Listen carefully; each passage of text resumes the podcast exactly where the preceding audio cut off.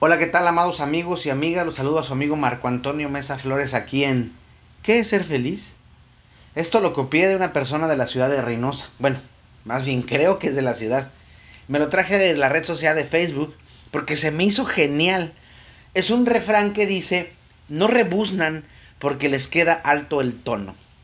Comencemos.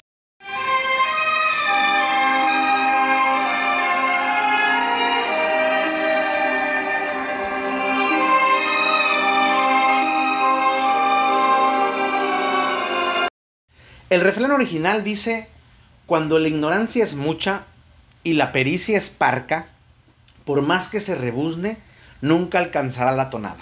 Es decir, cuando se abre la boca y se es ignorante, lo que se diga es irrelevante. Este podcast surge porque, como decía, lo robé eh, de un post en Facebook de alguien que dijo, lo siguiente, cito, no es, un no es afán de atacar, pero la leche materna no tiene nutrientes después del año. Así que al contrario, se está desnutriendo, así lo escribió quien lo dijo, se está desnutriendo la niña.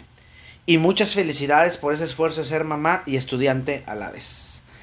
Claro que los comentarios eran de burla por varias, por varias cosas. Uno, la falta de conocimiento de la persona que es una mujer. Dos, su pericia por asegurar algo que definitivamente no sabía. Y tres, porque al desnutriarlo le quitaría la nutria. Eso fue lo que más eh, le dijeron en, en, en las redes. Cabe aclarar que yo soy ignorante en eso y por eso quiero agradecer a Patricia Garcés que me da el apoyo de los conocimientos, sus conocimientos, y me manda a leer sobre el tema de la lactancia. Para comenzar, la leche materna incluye todos los nutrientes que un recién nacido requiere. Según la Asociación Española de Pediatría, la AEP, dice que la lactancia a niños mayores o prolongada es habitual y cotidiano en otras culturas, pero que en Occidente no es bien visto por varias razones. Una, barrera o rechazo de la sociedad. Dos, por los profesionales de la salud. Y tres, incluso dentro de la familia. Todo esto es basado en mitos o creencias personales, no en una realidad científica. Según la AEP, se recomienda que la lactancia materna sea el único aporte alimenticio hasta los seis meses de edad y después complementarla con otros alimentos, al menos hasta los dos años pudiendo mantenerla todo el tiempo que madre e hijo deseen. Y se recomienda que a partir de los seis meses de edad se ofrezca al lactante una dieta variada y rica en hierro. La perspectiva histórica antropológica dice que a lo largo de los siglos, prácticamente en todos los lugares del mundo, la lactancia materna ha sido la norma hasta los tres años. Fue hasta el siglo XX que en los países industrializados, cuando a raíz de la aparición y extensión del uso de sucedáneos de leche materna que hubo los cambios sociales y se generaliza el destete prematuro de los bebés. Pero según estudio, el destete espontáneo en Homo sapiens ocurría entre los 2.4 meses, 2 años, meses y los 7 años de edad. Hay que saber que la leche materna no pierde sus propiedades con el paso del tiempo, como dice esta señora, que a partir del primer año la leche materna ya no tiene propiedades. Al contrario, a partir del primer año de lactancia, la cantidad de grasa en la leche aumenta con respecto a los primeros meses, resultando ser mejor que la leche de fórmula o la leche de vaca. Se ha visto que en bebés mayor a un año que toma pecho obtiene un tercio de sus necesidades eh, calóricas y, y proteicas diarias a través de la leche materna y obtiene una gran cantidad, muy importante cantidad de vitaminas y minerales. Otros beneficios para los lactantes es que disfrutan los beneficios inmunológicos de la leche materna, con mayor incidencia de infecciones para su edad, es decir, se enferman menos. Ayudan mucho a la leucemia infantil y otros cánceres, enfermedades metabólicas y autoinmunes, como diabetes tipo 1. Diabetes tipo 1. Además, de un desarrollo intelectual a mayor tiempo de lactancia. que le puede ayudar incluso en su ingreso económico en su vida adulta. Fíjense todos los beneficios de amamantar a tu hijo más de un año. No se enferma tanto, su IQ es más grande, eh, también le va a servir en su ingreso económico y en su relación social. Es increíble. La duración de la lactancia materna implica en un mejor desarrollo emocional y psicosocial del niño. A mayor duración, menos incidencia del maltrato infantil, mejor relación con los padres en la adolescencia, que es la edad más difícil, mayor percepción de cuidado y mejor salud mental de adulto. En cuanto a la mamá, también tiene sus cosas interesantes y buenas. Mayor tiempo de lactancia, menos riesgo de diabetes, diabetes tipo 2, menos riesgo de cáncer de mama, como cáncer de ovarios, hipertensión e infarto de miocardio. Es decir, la mamá también tiene sus beneficios. La mamá también gana salud al dar lactancia más tiempo. Le, le llaman lactancia prolongada, pero eh, la gran mayoría de los científicos que, que, se dedican a eso dicen que deberían de dejarle lactancia y punto. No ponerle un apellido como prolongarla. O a niños mayores. No hay, ninguna, no hay ningún riesgo. Hasta el día de hoy no hay ninguna investigación que diga que es un riesgo en niños que toman leche materna por encima de los dos o tres años. No existe ninguna evidencia mala. Tampoco que haya caries infantil.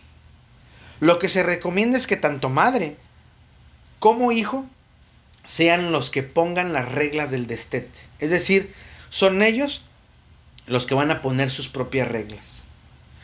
La lactancia materna es una fuente de salud presente y futura. A mayor duración, mayor es su beneficio potencial. Se, se recomienda hasta los dos años, pero después es madre otra vez, madre e hijo o hija quienes ponen esas reglas quienes deciden cómo es el destete. Como se puede escuchar, los que vayan a leer esto, pues ahí dice cómo se puede leer, no hay ningún riesgo, al contrario, hay un sinfín de beneficios por la lactancia materna. Solo es nuestra ignorancia y la falta de lectura la que nos hace decir estupideces. Y como digo, por lo regular, la ignorancia es atrevida. Y es que hoy día la gente es bien opinionada y sacan a relucir su ignorancia, porque es su opinión y tienen el derecho a darla. Y no los mandes a leer porque se enojan, te acusan de pedante, de mamón, poco intolerante, etc. Y es que sí, en realidad no se debe tolerar la ignorancia en redes sociales, porque es un lugar vasto en comunicación. Recuerdo un meme que decía cosas sobre Freud y el sexo y yo le dije al psicólogo o pseudopsicólogo este que eso era una mentira, que Freud no pensaba así, que bastaba leer alguno de sus libros para entenderlo y su respuesta y su respuesta fue es un meme. Claro que es un meme. Pero tú que te presumes ser psicólogo y que la gente estudia a tus pies, se la va a creer. ¿Por qué? Porque la gente no estudia, la gente la gente quiere todo peladito en la boca.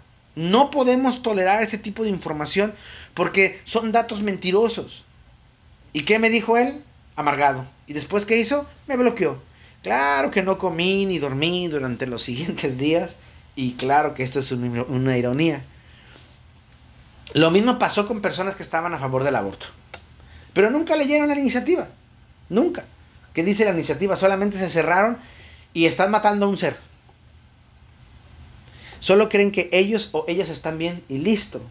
Pero si somos sinceros, los hombres no deberíamos opinar sobre el cuerpo de las mujeres. Y las mujeres deberían leer de qué se trata lo que están pidiendo. Hablar por hablar solo los hace más ignorantes. Y a uno que sí lee, lo llaman pedante. Hoy día, la gente no rebuzna porque les queda alto el tono. Es decir, dice su opinión porque creen que merece decirla, aunque sea tonta y sin fundamentos. Y como pensamos que debemos ser prudentes y no debemos eh, y no vemos que en realidad no somos prudentes y no somos hipócritas porque no decimos la verdad, porque no le ponemos un alto. Hace que el otro, porque el otro, la otra se puede incomodar. He leído memes sobre eso. Si vas a incomodarnos de esta opinión, ¿por qué no? Y entonces, ¿qué preferimos ser? Lo políticamente correcto. a decir una verdad cruda. Me pasa mucho en asuntos de psicología con gente que cree que el psicólogo se sienta y da consejitos. Sí, sí damos consejos, indiscutiblemente, pero nuestros consejos son científicos, son pensados, son razonados, tienen una base, tienen una bioquímica, tienen una neurología, tienen una afectación hacia el ser, dentro del ser y fuera de su entorno social. ¿Qué es lo que va a pasar? Por eso es que estudiamos filosofía tantos años. ¿Por qué? Porque sí, ah, es que el psicólogo nada más estudió un, un semestre de filosofía o un, un, tetra de filosofía. Y ni un tetra, ¿no? A veces nada más son 14 o 15 o 20 horas. Claro, el psicólogo general, el clínico, necesita filosofía. El clínico necesita filosofía, es una base. Y la gente, pues da su opinión. ¿Qué pasa? Nada, les vale. Todo está bien. Yo puedo dar mi opinión porque tengo ese derecho. Claro, como yo tengo el derecho a decirte que tu opinión es estúpida y sin fundamentos. Como digo, me pasa mucho también en el asunto de la teología. Mucha gente cree que porque leyó la Biblia en español, con una traducción, ya sabe y puede debatir con un teólogo que no solo sabe los idiomas del texto, sino sus usos, los usos y costumbres en las tierras antiguas. Pero la gente cree que ellos, los que leyeron la escritura traducida, tienen la razón porque les sopla al oído el Espíritu Santo, cuando es la Espíritu Santo. Cosas muy, muy absurdas y tontas están criticando. Y creen eso, a fuerza. Les dice sobre el diablo, que es inexistente, y te, te sacan una metralleta de textos bíblicos, todos traducidos mal. Sí, una vez platicaba con alguien y me decía, claro que sí, la Biblia habla del Hades, una visión griega de un castigo eterno, no una visión hebrea, bueno, en este caso judía, ¿sí? Judía, de, lo, de la cosmovisión que ellos tienen de la muerte. Ah, pues el Seol, el Seol es un hoyo de 6 metros. O sea, no hay investigación, pero sí hay discusión. Y esa discusión nos los hace ver estúpidos. Sin embargo, siguen necios. Y como decía Facundo Cabral, los pendejos tienen un frente muy grande. ¿Saben cuál es el problema? Es verdad, yo no lo puedo negar. Todo mundo puede dar y decir su opinión. Pero también debe entender que por su opinión puede ser tirada, burlada y hasta herida. ¿Sí? ¿Por qué? Porque dentro de las redes sociales se hacen guerras de opinión. Que como dice Julieta Elizabeth Udave García en su texto, la opinión en las redes sociales, libertad de expresión o propagación del odio, dice ella, traspasa lo tecnológico, enemistades y discusiones latentes entre ciertos grupos se pueden convertir en conflictos reales. Y a mí me ha tocado escuchar cómo amenazan a gente. Y a mí me, me han amenazado simple y llanamente porque los mando a leer o me bloquean y después andan llorando por los pasillos que yo soy pedante y que yo soy muy malo y no sé qué más. Me recuerdo a un muchacho de Perú eh, que empezó, él quería hacer una guerra campal y después sacó que yo era homosexual y a mí no me, importa si creen eso. Entonces le dije, sí, los lunes de 8 a 9, ¿no?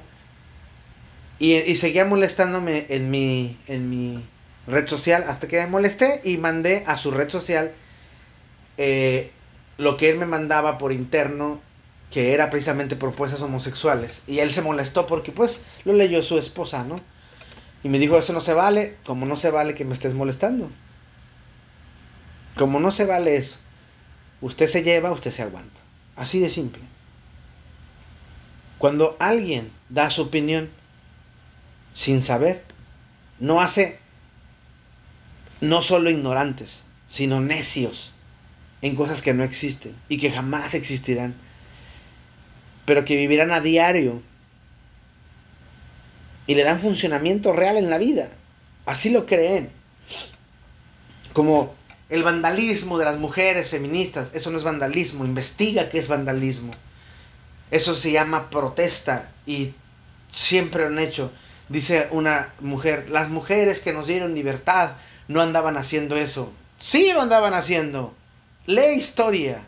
Sí hicieron marchas, sí rompieron cosas, sí se expresaron. Nunca fue una marcha pacífica. Al principio sí, pero no les hicieron caso. Hasta que hicieron ruido fue cuando entonces voltearon a verlas. Y está pasando lo mismo porque seguimos sin entender los hombres que ese pleito debe de dejar de ser y la mujer tiene que tener un lugar empático con el hombre. No porque el hombre sea más, no, sino porque ellas están por debajo y nadie tiene derecho hacerles daño.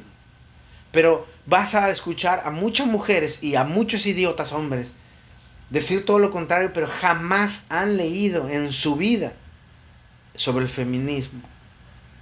Como otros que van a sumarse a la bandera simple y llanamente para que, ah, porque algo les costea, porque les sirve para sus fines, pero no dejan de ser machos utilizando a las mujeres. Cuando llegas a las, o cuando llegaron las redes sociales, se desbocaron los opinionados. Empezaron a ver poetas, empezaron a ver escritores, y qué bueno, qué bueno. Pero los opinionados, como son un chingo, opinan pendejadas. Y ahora cualquier persona que se puede conectar a internet puede opinar. El problema es que muchas de esas opiniones están desinformadas, como la de la señora que decía que después de un año la leche materna no servía cuando los de la Asociación Española este, de Pediatría dice todo lo contrario. Señora, ¿qué hacemos con esta investigación? O sea, los datos científicos nos dicen eso, pero su opinión es, nos dice lo contrario. Entonces, ¿qué hacemos? ¿Tiramos la investigación? Porque usted sabe más que estos científicos que llevan años investigando. Ese es mi pleito y el pleito de muchos. Porque una mala información se puede malinterpretar. Y los que lo leen la pueden creer. Porque la gente no tiene pensamiento crítico, el cual debería fomentarse. Y para un adulto debería ser un requisito tener un pensamiento crítico. Es más, sería bueno que Facebook dijera eso. Si usted va a entrar a las redes sociales, tenga un pensamiento crítico. Simplemente por ser un adulto. Sin embargo, no lo tienen. Y es que déjenles cuento, la desinformación se propaga mucho más rápido que la información. Y lo pueden ver con las fake news, que tienen un 70% más de probabilidad de ser compartidas y convertirse en fenómenos virales que lo que es la información real. Esto nos dice eh, el Instituto de Massachusetts de Tecnología, el MIT, en un estudio publicado en el 2018. Nuestra sociedad necesita que utilicemos las redes sociales de una manera más productiva e inteligente.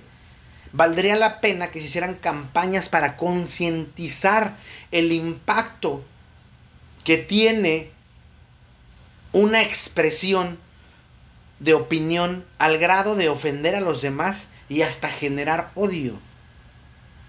La doctora Kate Klonick de la Universidad de Yale no duda en denominar a las plataformas en línea como los nuevos gobernantes del discurso en línea. Como explica extensamente en su artículo, publicado en la revista de leyes de Harvard. Facebook, Twitter y YouTube cuentan desde ya con una serie de reglas, procedimientos, tecnologías y personas destinadas a moderar de manera previa o posterior y en la más absoluta opacidad y discrecionalidad las publicaciones de sus, de sus usuarios, dice Kate Clonic. Es decir, ellos son los que deciden qué ponemos y qué no ponemos. Nos restringen lo que podemos poner. Y bueno, ha habido historias hoy día que le restringen, los, los dejan sin red social durante algunos días. Se trata ni más ni menos de una situación en la cual un grupo de particulares, las empresas de redes sociales, están tomando claramente decisiones sobre qué se puede decir y compartir de parte de los usuarios. Es decir, están regulando en los hechos la libertad de expresión de las personas. Y, entre todas esas cosas, la mala información. Aprender a ser buenos comentadores de las necesidades básicas es parte del juego de aquellos que tienen el poder para manipular. Sin embargo, decir que lo pienso sin pensar lo que digo, decir lo que pienso sin pensar lo que digo, es algo habitual en las redes sociales. Lo mejor es que si no sé del tema, mejor o lo investigo o no comento.